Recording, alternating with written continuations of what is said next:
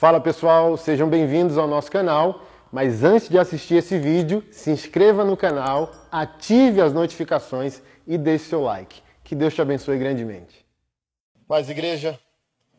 Abra sua Bíblia em 2 Samuel, capítulo 12. Eu vou compartilhar com os irmãos hoje algo que eu compartilhei numa chonaria pocket sexta-feira ali na Ceilândia, que eu li um livro pequeno, curto, Acho que amanhã eu posto no meu Instagram para você comprar, colocar na sua lista de leitura. Muito relevante o livro. O título é Tal Pai, Tal Filho. E fala da história do rei Davi e toda a consequência do seu pecado, por mais que ele tenha sido perdoado por Deus. E é um pouco do que eu quero compartilhar é, nessa noite. Deus perdoa, obviamente. O evangelho é perdão, obviamente, mas existem consequências que elas não podem ser anuladas, porque Deus não é também irresponsável, né? A gente tem que arcar com as consequências dos nossos atos. E a reflexão que fica é que a gente não pode usar o exemplo do perdão do Senhor ao rei Davi sem levar em consideração que Deus não anula as consequências dos seus feitos, né? É como o ladrão da cruz que foi perdoado. Foi perdoado, mas não desceu dela. Foi perdoado por Deus, mas teve que arcar com as consequências daquilo que fez. E para a gente ter uma fé madura, a gente tem que entender que uma coisa é uma coisa, outra coisa é outra coisa, e a gente não pode meter os pés pelas mãos. E é, é, é muito interessante isso. Mais interessante ainda porque eu vejo, lendo o livro, né, li numa sentada num voo que eu fiz Brasília-São Paulo, Dá para ver ali até o comportamento pastoral, porque grande parte, se não a maioria dos pastores, é uma classe omissa, porque é uma classe que administra acordos mínimos que levam a omissões máximas. Se você negociar o inegociável, o diabo entra na jogada, toma conta da sua vida, e o primeiro sintoma de um, do pecado é a falta de coragem e a omissão. Você perder a sua coragem, pode concluir que o pecado está lá, ou o pecado está próximo. E você se omite, você olha para os problemas da vida e diz: Eu não tenho nada a ver com isso, cada um cuida da sua vida. E você não consegue caminhar ofendido, né? Porque só ergue um altar diante de Deus quem está ofendido. A ofensa ah, nos estimula a erguer o altar diante de Deus. Só vai santificar, só vai transformar quem está ofendido. Só vai transformar quem está cansado de administrar as consequências do pecado. Então, se você não tiver ofendido, você não muda. Se você não tiver ofendido, você não transforma. E a história que a gente vai ler daqui a pouco, em 2 Samuel 13, a gente vai ler o 12 e o 13. É o estupro de Tamar. Quem conhece essa história? Metade da igreja.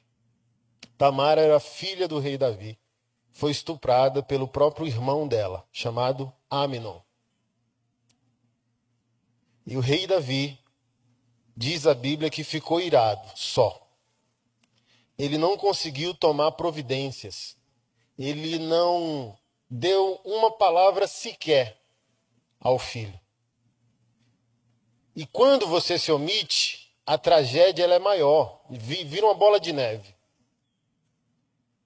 Ami não foi morto pelo filho que também queria matar o pai, chamado Absalão. Sim, uma tragédia. O pai não agiu, força o filho a agir, mas o filho não é melhor que o pai, pelo contrário. O filho é um, um, um homem desprezado por Deus. Davi, sendo esse pai omisso, consegue ainda ser um amigo de Deus. Olha que tragédia. Tragédia dos padrões mínimos, né? Eu sempre tenho trabalhado com a igreja que a igreja tem que caminhar para padrões elevados, padrões máximos. E não padrões mínimos. Então, mesmo Davi, bem distante do padrão que ele deveria seguir, ele ainda estava acima de outros homens. Davi não era um homem tão bom assim, mas ainda era um homem bom comparado aos homens da sua época, inclusive comparado ao seu próprio filho Absalão. Mas assim, ó, vamos refletir, devanear, vamos mergulhar na história um pouco. Davi, amigo de Deus, Davi, adorador, Davi, sentenciado pelo profeta ao perdão de Deus, Deus te perdoou. Mas assim, duas linhas de raciocínio. Como, como Davi reagiu ao que ele fez contra Urias e Betseba? engravidando a mulher alheia e matando seu marido. Será que ele aceita de fato o perdão absoluto de Deus e segue a vida sem remorso algum? Será que isso interfere agora na sua coragem?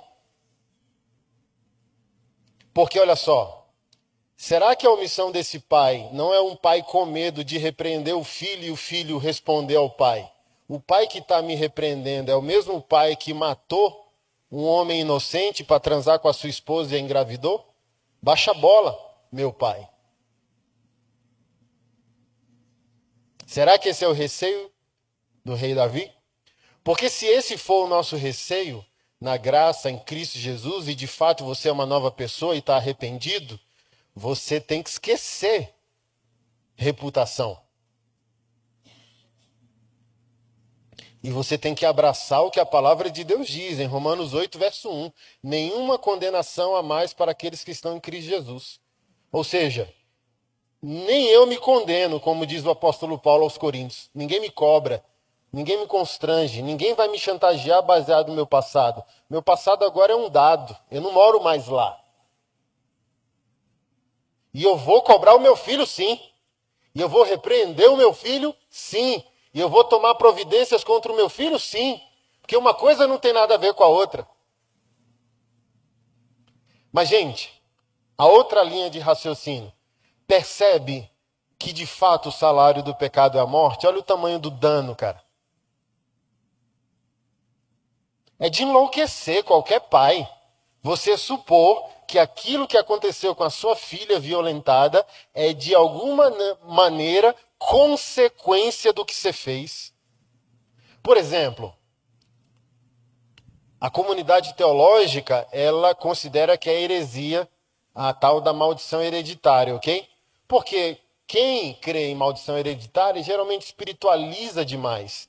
Mas, gente, não seja tão teológico assim que você se torna uma pessoa materialista. Somos fruto só do, do meio, somos fruto do acaso, não. Escolhas têm consequências. E a vida real é a vida do campo do espírito, não do campo da matéria. Não vamos espiritualizar como a ah, maldição hereditária.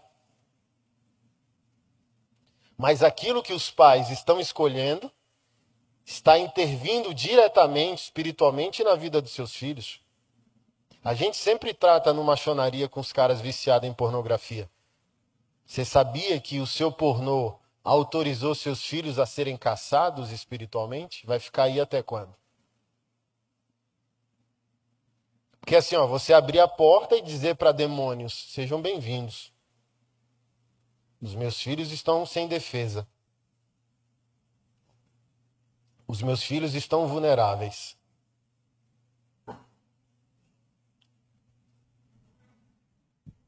Então a gente não pode ser racional demais, nem místico demais.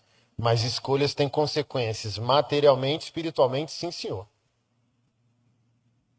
Até que alguém diga não. Uma melhor maneira da gente entender maldição hereditária é espírito familiar. Algo que aconteceu na vida do avô, o diabo quer que aconteça na vida do pai. O que aconteceu na vida do pai, o diabo quer que aconteça no, na vida do filho. É um espírito doméstico, é uma influência maligna familiar.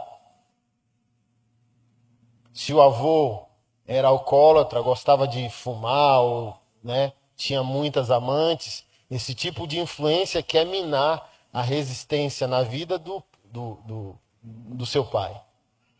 e seu pai cedeu, essa mesma influência vai querer minar a sua resistência. E esse espírito familiar na família só quebra quando alguém resiste e diz: não, quando alguém se indigna, quando alguém se rebela, não acabou isso aqui, agora vai ser levantado um altar e Deus vai ser glorificado. Se alguém não quebrar o ciclo, o ciclo continua. Eu já dei para vocês aqui o exemplo do Jonathan Edwards e do Max Jullis. Um homem de Deus e um homem sem Deus. E a consequência abençoadora da geração de um e a consequência desastrosa da geração do outro. E a própria palavra do Senhor disse, né? Mas a gente não valoriza porque está no Antigo Testamento. Aí vem aqueles crentes que Antigo Testamento não é Bíblia, né? Eu visitarei a descendência do justo e do ímpio. E o que o Senhor quer? Que alguém se renda. O Senhor quer que alguém diga: basta, acabou. Por que, gente? Vamos lá. A gente é racional teologicamente. Ah, essas coisas não existem. Afirmar que essas coisas e influências não existem é a mesma coisa que afirmar que o diabo não existe. Ele agradece bastante. O diabo ama pessoas racionais. Assim como ele ama pessoas espalhafatosas demais no campo espiritual. Ou o diabo faz você uma pessoa extremamente racional, que você não crê nele e ele agradece. Ou ele te faz uma pessoa infantil, que é tudo nébias, labassúria, sabe? Tudo é anjo, tudo demônio, e às vezes é a sua safadeza moral mesmo. Então a gente tem que sair dos dois extremos e vir para um, um consenso, vir para uma maturidade. Mas, obviamente, irmão, sabe por quê? Porque filhos, agora vindo para a racionalidade familiar, filhos não aprendem só com aquilo que é dito. Filhos aprendem com aquilo que é visto. Todos os filhos de Davi foram como Davi foi sexualmente. Todos. E o mais sábio de todos, que foi Salomão, teve mil mulheres.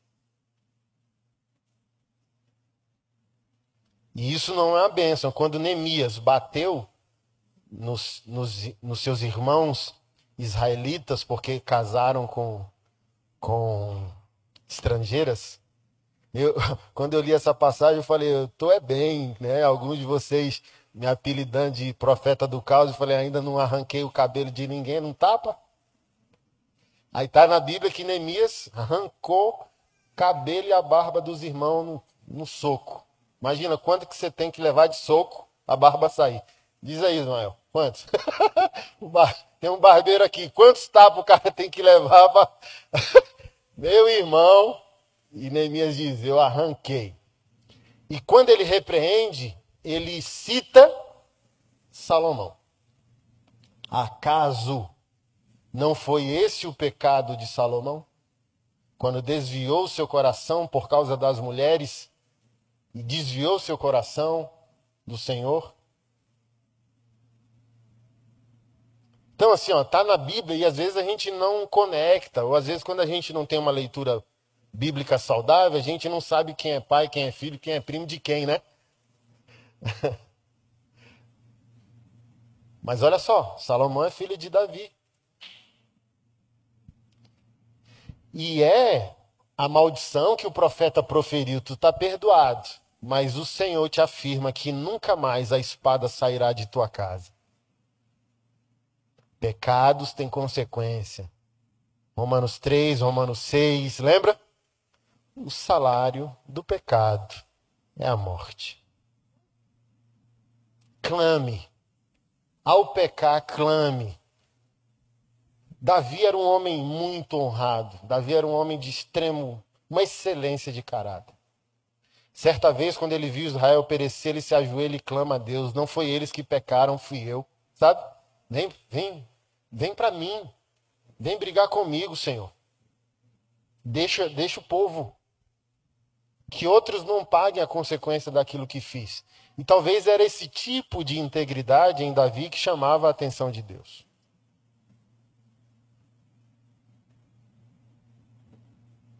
Então a gente tem que ser maduro, irmão. Perdão de Deus não anula responsabilidade moral, não anula consequência dos nossos atos. É o, é o que eu sempre aconselho. As pessoas sempre me procuram para dizer: ah, eu traí. Homem ou mulher, os dois me procuram. Ah, eu traí, já estou arrependido, não precisa falar, não, né? Porque se eu falar, eu acho que, que vai ter divórcio. A pessoa acha que o arrependimento não tem consequências. Quem gostaria de estar casado no escuro? Ninguém. Você também não gostaria. A Bíblia mandou você amar o seu próximo como a si mesmo. Você não gostaria de ser essa pessoa enganada no casamento. Que a outra parte traiu e disse que está arrependida, mas está em silêncio, te negando o conhecimento do ato. Porque assim, ó, é trair e clamar para que a outra parte perdoe e permaneça. Mas se a outra parte sair, é direito. A pessoa tem direito de conhecimento e a pessoa tem direito de decisão.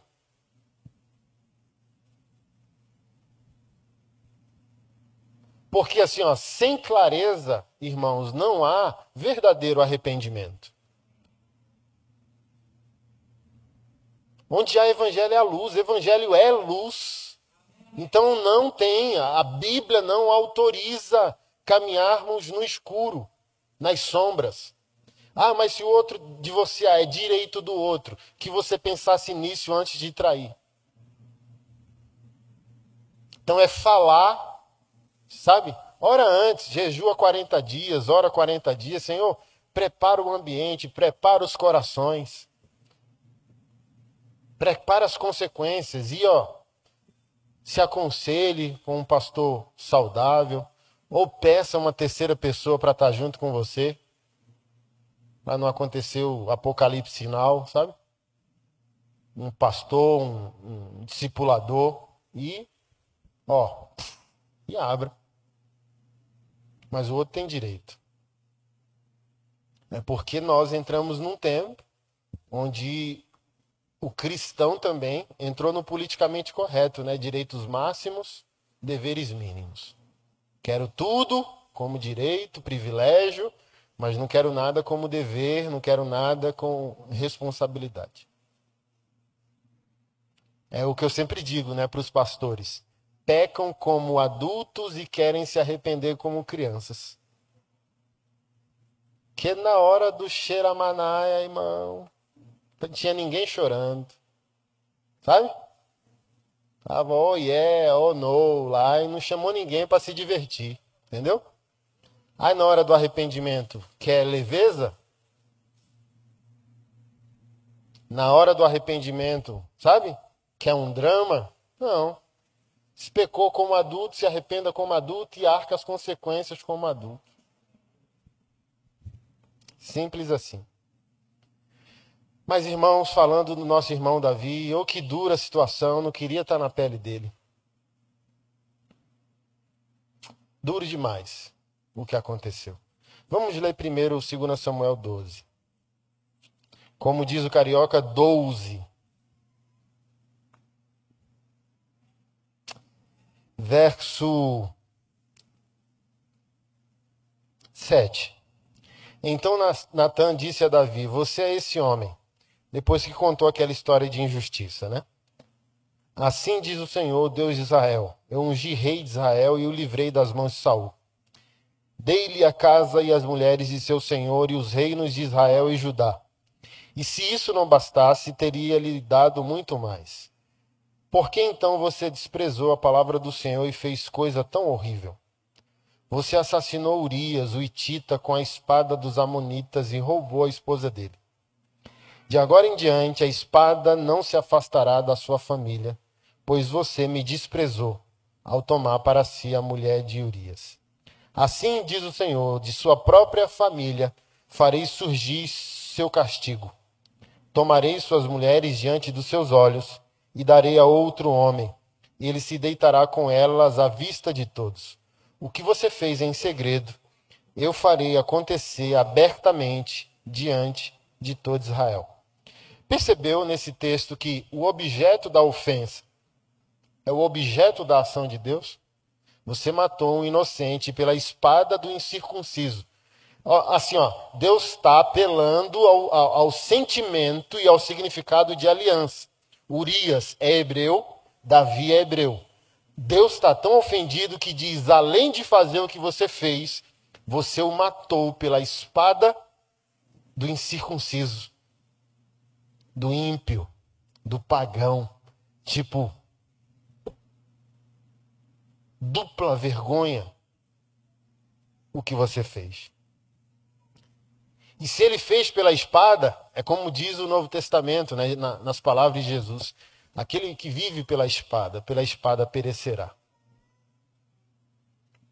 Você o matou pela espada do incircunciso, portanto, a espada nunca mais sairá de tua casa. Seja isso literal ou figurado.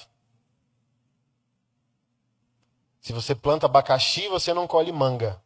Você vai colher da espécie do que você pratica. Gálatas capítulo 6. O homem colherá aquilo que semear, porque não pode zombar de Deus. Então você não pode pedir ou evitar uma colheita a partir daquilo que você está ou não fazendo. O que você fez e o que deixou de fazer vai encontrar você. Até rimou, né? Então não tem como você evitar. Você vai colher da espécie daquilo que você faz ou não faz. E o que você fez em segredo, eu farei contra você de dia diante de Israel. Por isso que eu digo sempre, para usar o exemplo do rei Davi, primeira coisa é não tem que estar preocupado com reputação.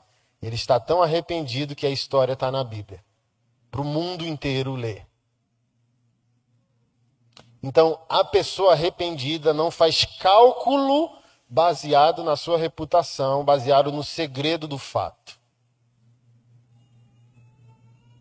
Porque Deus já sabe e ele já viu. Se ele já sabe e ele já viu, uai. Como diz por aí, né? O que é um peido para quem já fez o número dois? Já foi, irmão. Ataca a calça suja. Só conclua.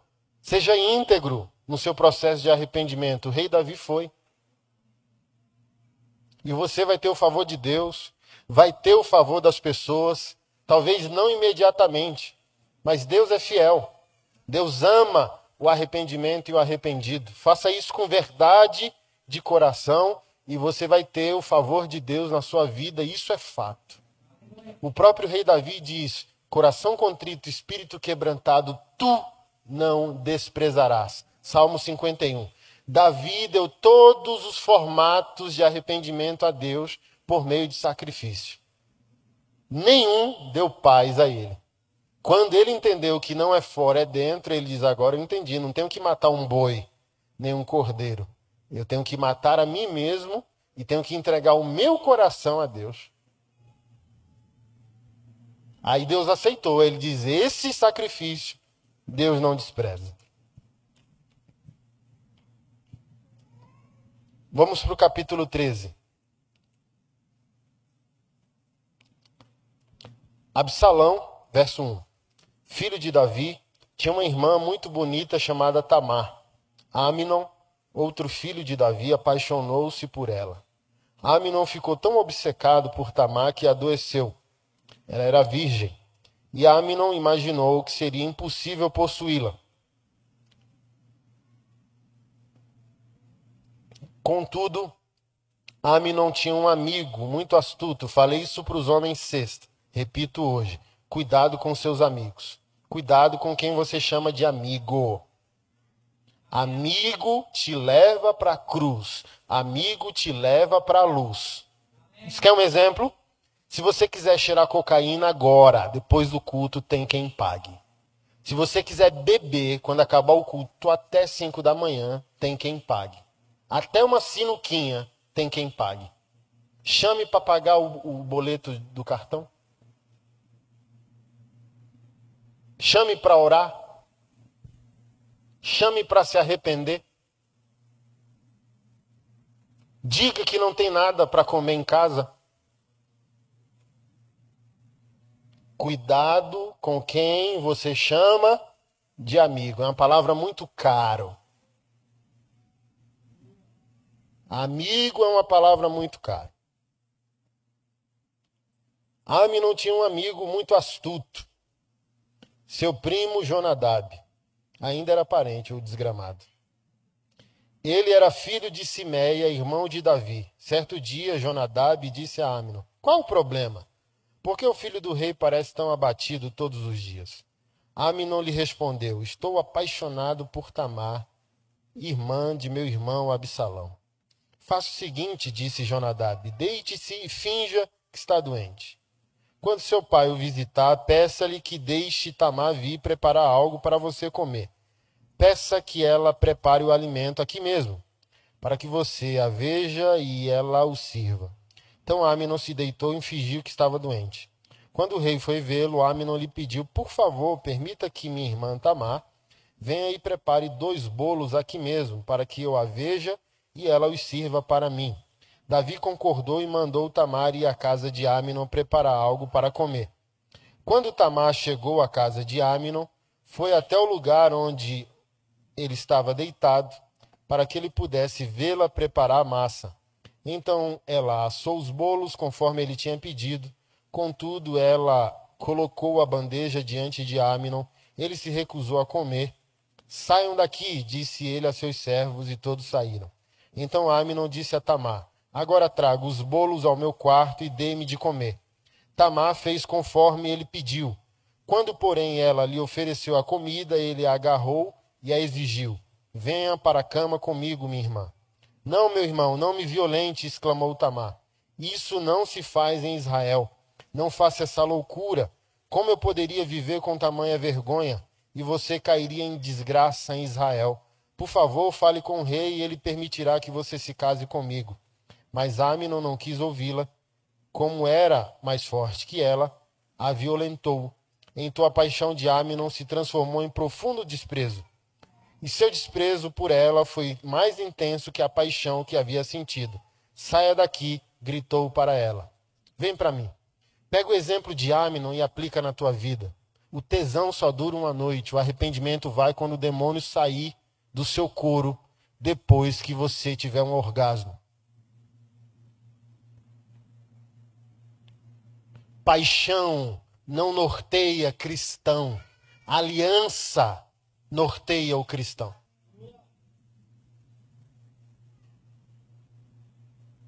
Só dura uma noite. Eu já dei o exemplo aqui, por exemplo, sobre suicídio. Não sei se foi aqui ou foi pregando em outro lugar. Um pastor amigo meu tem a tese dele sobre o suicida, que os dardos inflamados do maligno, sabe, é, é, é, é, enlouquece tanto a cabeça do ser humano, a minha e a sua, que o demônio vai com a gente para a terceira ponte do lago. E faz todo sentido. Porque talvez para alguns o suicídio é como se fosse a morte da dor. Aí a pessoa cria toda uma poesia para a sua morte, ok? Mas ela está acompanhada na terceira ponte, ela não está só. Essa tese do pastor é um pastor de Brasília, se confirmou quando eu fui palestrar no BOP do Teresina, Piauí. E o sargento lá é pastor. E ele falou que ele conseguiu tocar os dedos do rapaz que pulou da ponte. Ele estava no carro com a esposa, quando ele olha um cara tentando pular. Ele sai do carro correndo ele com, quase pega a mão do cara e o cara pulou, ele ainda tocou nos dedos do cara, mas o cara pulou. E depois de três dias ele ficou sabendo que o cara não morreu. Estava consciente, quebrou o fêmur, mas assim, ó, de maneira milagrosa, o cara voltou a andar. E ele falou: Eu vou lá visitar. E conseguiu ir visitar. Você lembra de mim? Você viu que alguém tocou sua mão antes de você pular? Ele falou: Eu não lembro de nada. Eu não lembro de absolutamente nada. Eu só lembro de ter brigado com a minha esposa, subido na moto, indo trabalhar, cheguei na ponte falei: Não vou. Vou dar qualquer desculpa, voltei para casa. Quando eu voltei pela ponte, eu tive a sensação que tinha alguém na garupa da moto. Pastor, quem que estava na garupa da moto? Era o diabo? Aí o pastor falou: provavelmente. Falou: eu tinha alguém na garupa da moto. Eu parei a moto e assim, ó, do nada eu enlouqueci por causa da briga com a minha esposa. Eu falei: não, não quero mais viver. E fui para a ponte. E eu não lembro de mais nada. A última lembrança que eu tenho é que eu senti um peso na moto como se tivesse alguém no garupa. Voltando para a tese do pastor de Brasília, sabe? As tramas do diabo, sejam para nos matar literalmente, seja para nos destruir moralmente, sexualmente, financeiramente por meio de corrupções, os dardos inflamados faz dele nos acompanhar até a hora da decisão. Quando a gente decide, ele sai, a gente fica só. Então ele levou a gente até a terceira ponte. Quando a gente pula, ele sai. Quando a gente sai, quando ele sai, o ser humano diz: Meu Deus, o que, é que eu estou fazendo? Mas já é tarde, ninguém voa, né? No aspecto sexual, o raciocínio é o mesmo.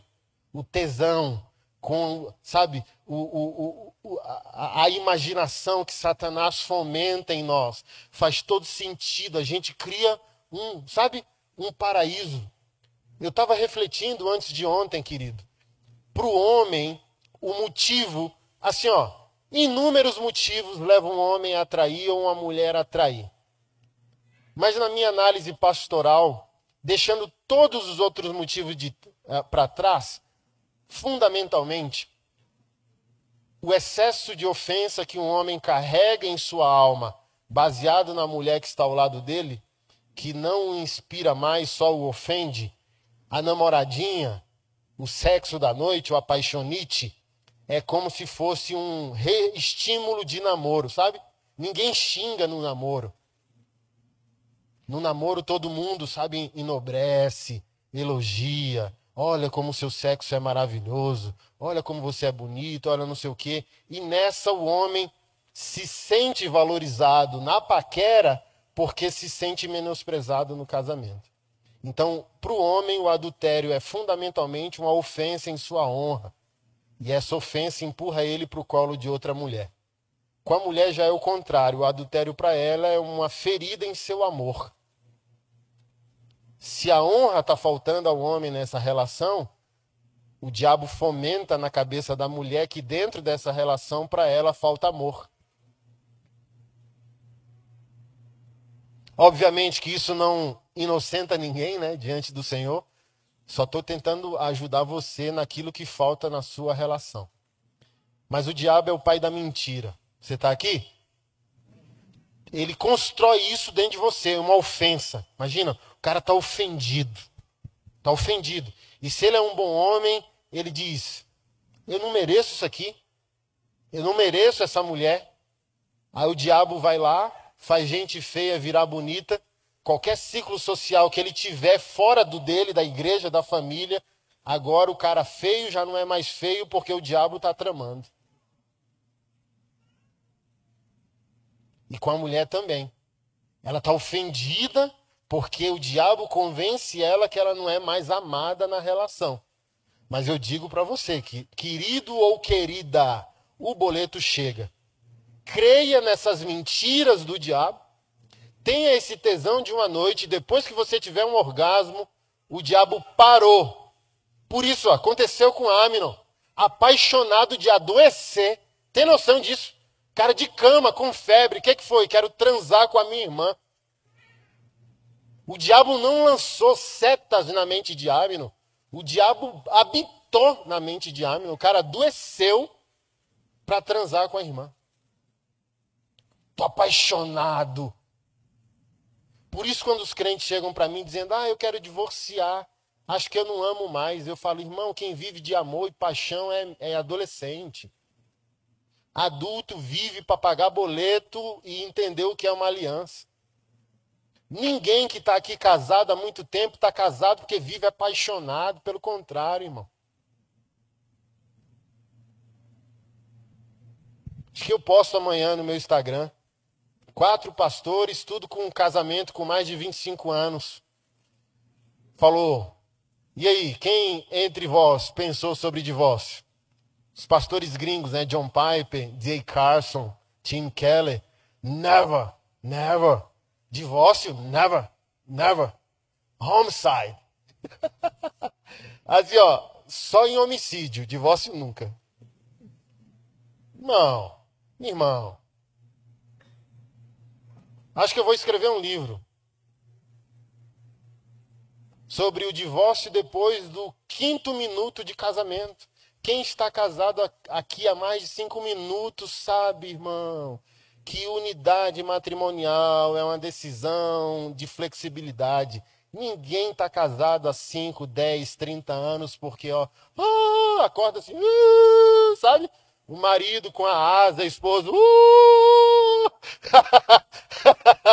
Não, amor, é uma decisão diária. É uma guerra. É um pecador querendo encontrar com outro pecador para glorificar a Deus. Pare de romance, pare de poesia. Quem vive de amor é jovem. Adulto vive de aliança. Gente madura vive de fundamento.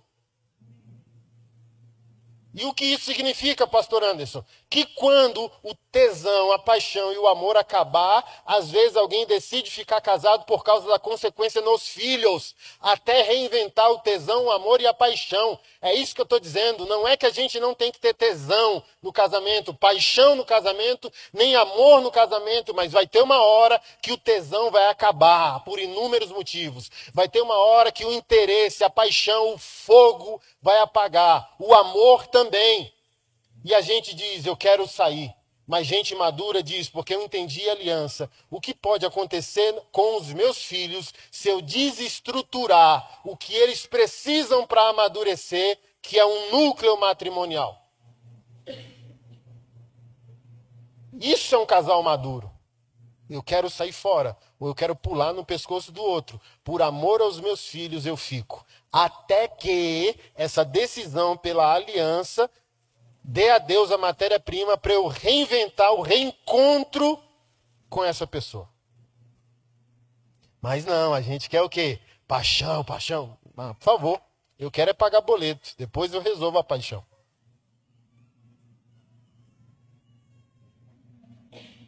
Então é o que eu sempre digo: não é o número de divórcio que tem aumentado, é o significado de casamento que tem diminuído. As pessoas não têm entendido o que é casamento.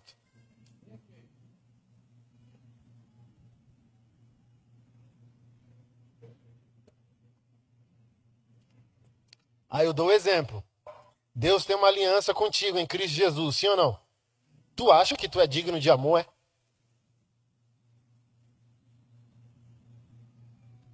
Deus está contigo porque ele tem uma aliança. Mas nós não produzimos o interesse de Deus por nós. Olha como eu sou digno do amor de Deus, olha como eu produzi virtude que chama a atenção de Deus em meu favor. Não, isso não existe. Então, gente, o tesão dura uma noite, o arrependimento virá pela manhã. Isso é fato.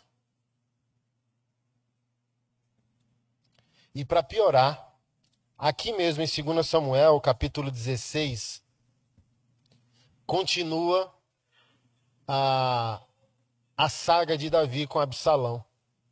Absalão, para ofender o seu pai, deita-se com as concubinas do pai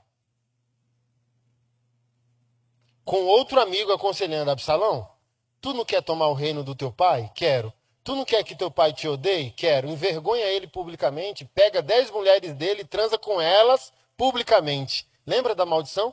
Que você fez escondido. Eu vou fazer a luz e eu vou te dar as tuas mulheres a outro homem.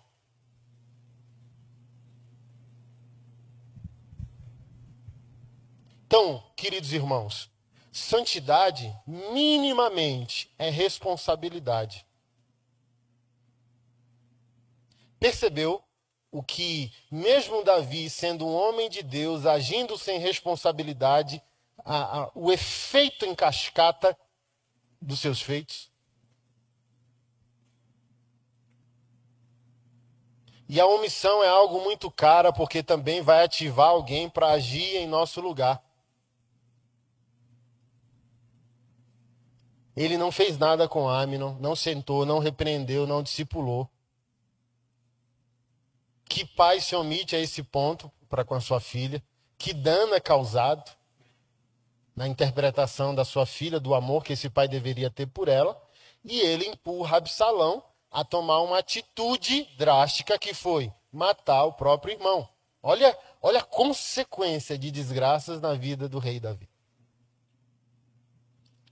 Teve o estupro, por causa do estupro, um irmão mata outro, e esse filho continua querendo matar o pai, tomar o reino do pai, e para envergonhar o pai, chamar o pai para o campo de batalha, envergonha ele moralmente ao possuir suas mulheres.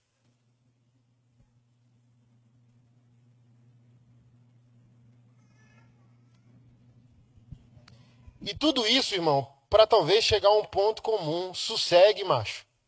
Acho que é Leão Tolstói que fala: o homem que foi homem de uma só mulher conhece mais de mulheres do que um homem que teve mil. Porque assim, ó, o que aconteceu com esses homens e com os patriarcas não tinha a bênção de Deus, tinha a tolerância de Deus. O mundo é inaugurado com poligamia ou monogamia? Hein? O mundo é inaugurado com monogamia, Adão e Eva. A poligamia na lei é tolerância limitante, como o apóstolo Paulo diz, pela carne. A lei ela não aperfeiçoa e nem transforma, ela sinaliza.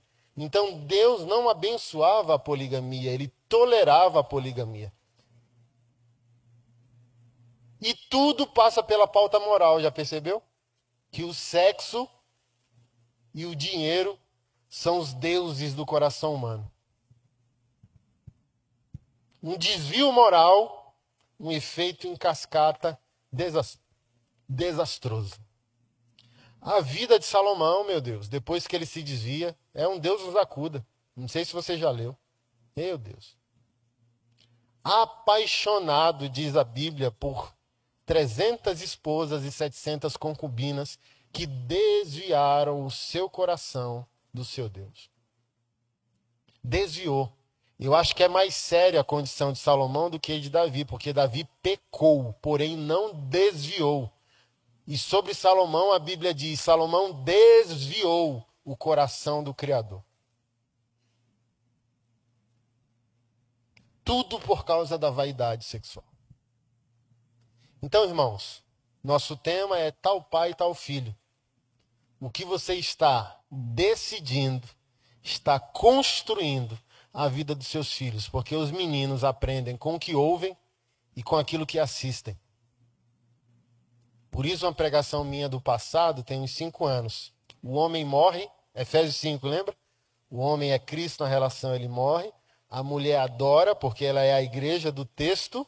E os filhos são os discípulos da igreja, eles assistem. Marido morre, mulher adora, filhos assistem. Eles estão absorvendo tudo que é dito, mas eles estão absorvendo principalmente o que é vivido. Por exemplo, acho que em Minas Gerais um pai foi preso uh, num motel porque estava lá com prostitutas e um filho de 16 e um de 14. Aí eu, eu repostei isso, né, e coloquei uma frase lá dos Racionais MCs. Vermes e leões no mesmo ecossistema. Mas por que, que a gente está horrorizado, né? Nossos pais, avós, tios e bisavós faziam isso, né? Para inaugurar a masculinidade, levava os filhos e netos para os bordéis. Que lixo, cara. Imagina Vou te fazer homem. Aí o cara não dá uma Bíblia de presente, leva o filho para o motel com prostituta. Ei, vou te fazer homem. Te comprei cinco livros. Ei, vou te fazer homem. Te comprei uma Bíblia. Ei, vou te fazer homem. Tu vai comigo para a igreja. Não, o cara leva o filho para o motel. E ele acha que isso, sabe, é revolucionário. Ele acha que isso é ser homem.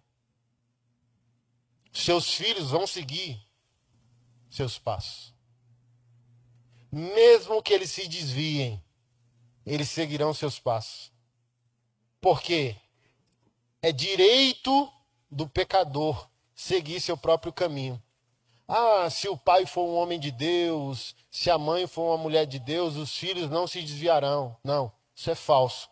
Porque o filho sozinho também é filho de Adão e Eva, pecador, e ele pode tomar decisões contrárias a Deus e contrárias ao pai e à mãe. Mas uma coisa é fato: o testemunho é um anzol poderosíssimo. O testemunho é um anzol que talvez só puxa o fisgado quando o pai e a mãe já não estão mais aqui, estão mortos. Mas o exemplo marca a alma. O exemplo tatua o espírito dos nossos filhos.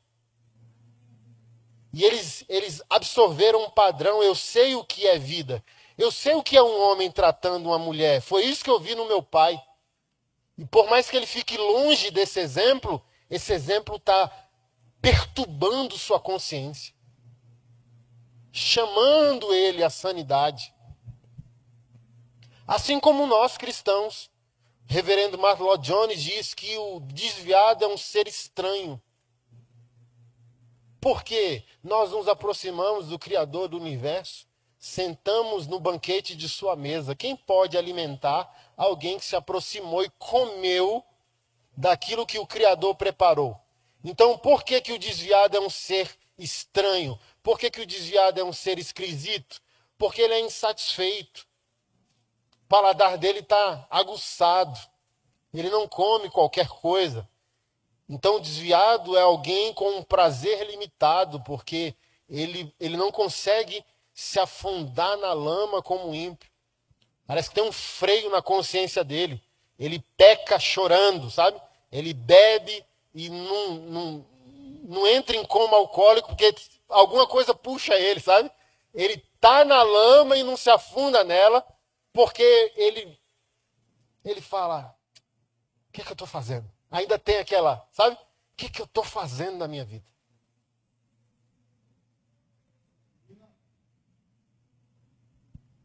Mas, se você não se preocupa com você, sua salvação, seu testemunho, tudo bem.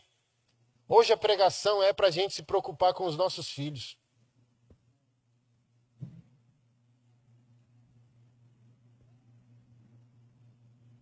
E que exemplo nós estamos dando?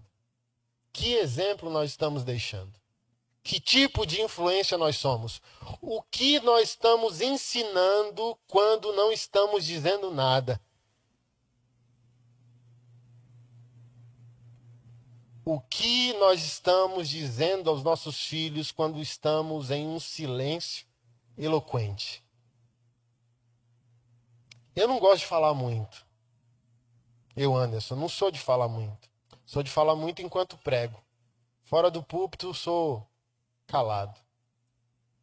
Eu gosto de falar muito por meio dos exemplos, da conduta, do que pode ser visto. Porque para mim assim, ó, quanto mais você fala, demonstra que você tem menos autoridade. Quem fala muito peca muito, já dizia um provérbio de Salomão na multidão de palavras não ah, existe uma multidão de pecados. Quem fala muito, peca muito. Aqui está a confusão paterna e materna de autoridade e poder. Quem tem poder, fala muito. Quem tem autoridade, fala menos. Porque o exemplo também é um livro. A conduta, a escolha, a maneira de se portar é também uma didática, é também pedagógico, é um exemplo. Até porque quem pouco fala, muito reflete. Ou deveria, pelo menos, né? E quanto mais você reflete, mais você melhora, mais você avalia, mais o seu freio comportamental ele se alonga. Mas eu deixo essa reflexão a nós, principalmente aos pais aqui. Se a máxima é tal pai, tal filho, meus, quem seriam os meus filhos se eles estão imitando o que eu sou, o que eu estou fazendo?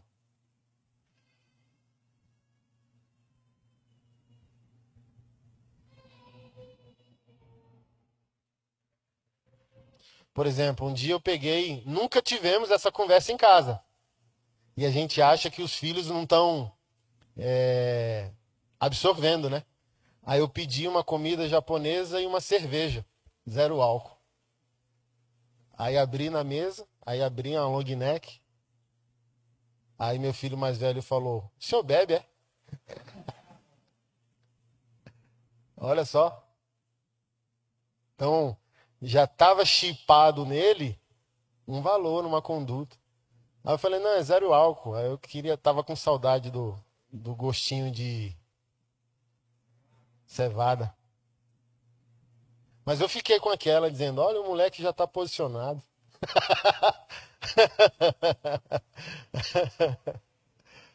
assim, já tem um valor nele e se a gente sentar com ele, ele vai desenrolar e vai falar o que, que é que está no, no coração dele, né? Se é um entendimento, uma construção moral, se é uma religiosidade, mas estava lá. Já um, um anzol, né? Onde que nasceu isso? Sei lá. Eu não gostaria que fosse uma religiosidade. Que até porque estou careca de ensinar vocês os contextos do álcool, né? Mas se está nascendo numa nobreza, numa conduta, é mais ou menos assim, pai, vamos dialogar sobre isso aqui. Se a, se a conduta é válida ou não é válida, entende? Eu fiquei feliz. Fiquei feliz porque está lá. E, e na hora, né? Se posicionou. Ele poderia ficar calado, né?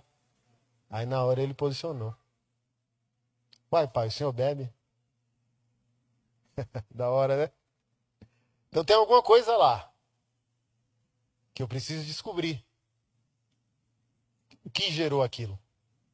A conduta, o exemplo, o que foi assistido. Então não quero meu filho um cara religioso, do pode ou não pode. Mas quero meu filho um cara prudente, um cara moral, um cara piedoso, um cara que faz análises antes de tomar decisões. Então tal pai, tal filho. É aquele exemplo que eu dou, né? Me apelidaram do, de profeta do caos para me envergonhar mas foi o trabalho dele de história no passado como um exemplo social que tem transformado o mundo. Ou seja, está lá dentro. É o que eu sempre tento falar para os caras. Se eu morrer hoje, os meus filhos já têm motivo para virar um homem bom. Meus filhos já têm motivo para virar um pastor, se for a vontade do Senhor. Meus filhos já têm exemplo para não viver como vadios, como homens irresponsáveis e negligentes. Já tem testemunho suficiente de se portar socialmente com decência. Amém? Fica de pé, vamos orar.